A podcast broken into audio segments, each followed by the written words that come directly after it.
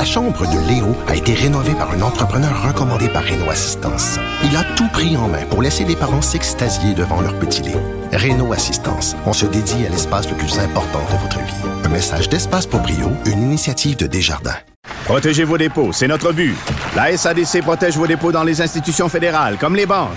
L'AMF les protège dans les institutions provinciales, comme les caisses. Oh, quel arrêt! Découvrez ce qui est protégé à vos dépôts sont protégés.ca.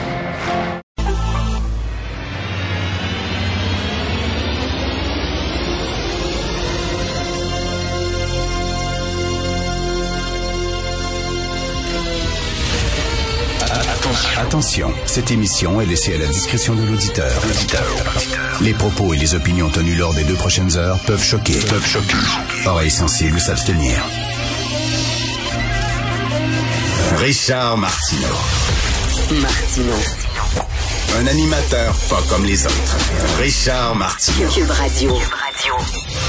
Ouf, c'est le mois de novembre. Hein? Rappelez-vous le disque le plus déprimant des, euh, des colocs euh, qui s'intitulait Dehors novembre. Le mois de novembre est un mois qui est très, très dur sur le moral. On va quand même essayer de garder un bon moral.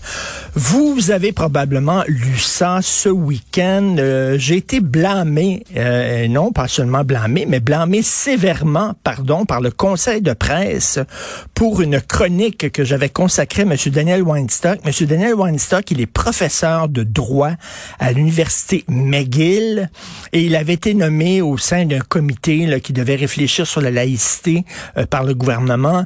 Et j'avais écrit sur M. Weinstock en disant qu'il tenait des propos fort discutables et tout à fait douteux sur les mutilations euh, génitales féminines. J'ai été blâmé, sévèrement blâmé par le conseil de presse.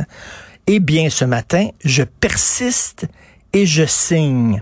Malgré tout ce qu'a dit et écrit le conseil de presse, je continue à dire qu'à de nombreuses reprises, M. Daniel Weinstock, lors de conférences qui se sont déroulées aux États-Unis et au Québec, a tenu des propos qui sont fort discutables et qui sont même extrêmement douteux, à mon point de vue, sur les mutilations génitales féminines, hein, l'ablation du clitoris, l'excision.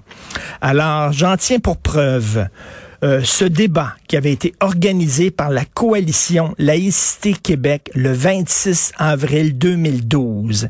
Et au cours de ce débat, auquel assistait M. Weinstock, il y a eu un échange très intéressant et très révélateur entre Daniel Weinstock et M. Henri Peña-Ruiz.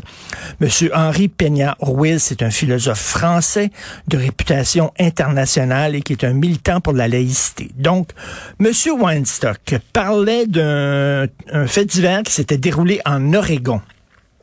Alors, en Oregon, il y a des fillettes euh, qui, euh, des fillettes, des fillettes somaliennes, je crois, euh, qui avaient été horriblement mutilées dans une cuisine. Pourquoi? Ben parce que les parents voulaient faire une excision, une ablation du clitoris, parce que ça faisait partie de leur tradition, les traditions tribales, et donc ils voulaient faire ça.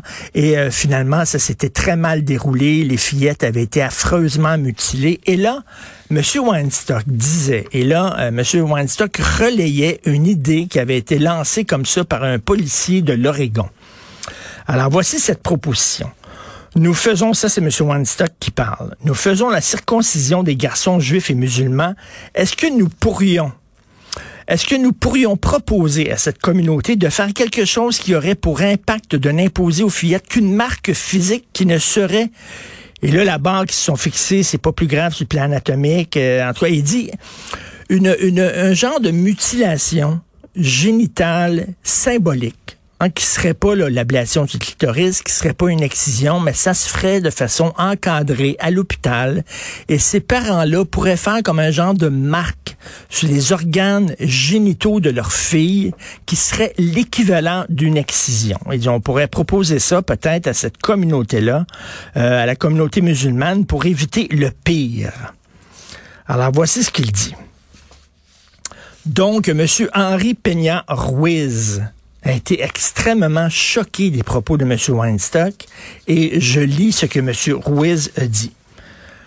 Monsieur Weinstock, je considère que votre argument qui consiste à dire qu'il vaut mieux autoriser une pratique en milieu hospitalier avec un accommodement raisonnable quant à la mutilation en la réduisant de telle façon qu'elle soit contrôlée plutôt que de la laisser faire en dessous des radars, je trouve cet argument hallucinant.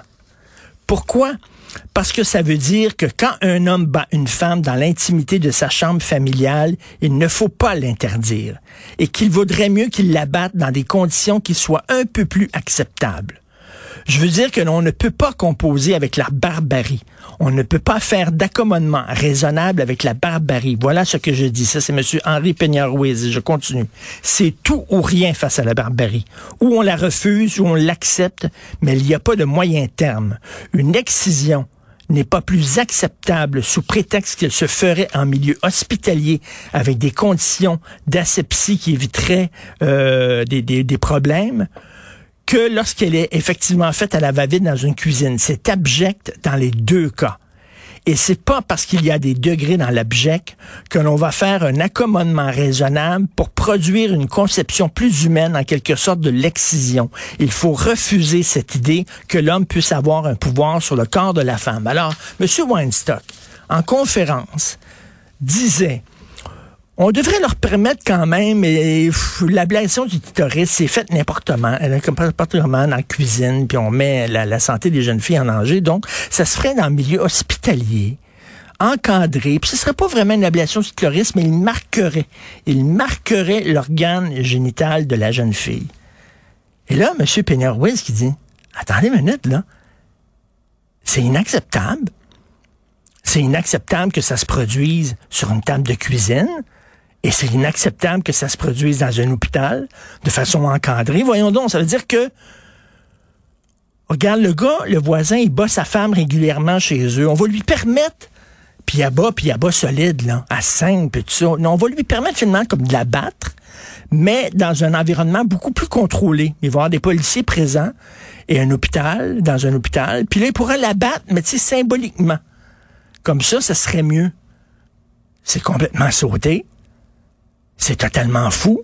Et c'est ce que j'écrivais, moi, dans ma chronique. Et j'étais blâmé sévèrement par le conseil de presse pour avoir dit que c'était inacceptable. Mais je m'excuse, mais Monsieur Weinstock, il donnait son aval à une excision symbolique. Il donnait son aval à l'idée même de marquer les organes génitaux d'une femme parce qu'elle est une femme. Et j'étais blâmé par le conseil de presse. Et bien, ce blâme-là, je le porte fièrement. Je le porte fièrement, OK? Euh, je suis très content d'avoir été blâmé. Si je suis blâmé par ces propos-là, ben Christy, je m'excuse. Mais ce sont des propos inacceptables qu'il a tenus, et pas cette fois-là seulement. Il a tenu ça à de nombreuses reprises. Il avait fait la même chose aussi lors d'une conférence aux États-Unis où il avait tenu les mêmes propos. Hey, Vraiment, on va faire un accommodement. Eux autres, ils aiment ça marquer les organes génitaux de leurs femmes parce qu'ils trouvent que les hommes ont un pouvoir sur le corps des femmes. On va leur permettre de faire ça. Et l'État, l'État embarquerait là-dedans. Puis ça se refait. Puis il y aurait là... C'est malade. Je suis désolé, là. Alors, euh, je m'excuse, mais je suis très fier d'avoir été blâmé sévèrement par le Conseil de presse pour avoir tenu ces propos-là. Je persiste et signe, et si je réécrivais ce texte-là, je le réécrirais de la même façon. À un moment donné, il y a un Christ de bout.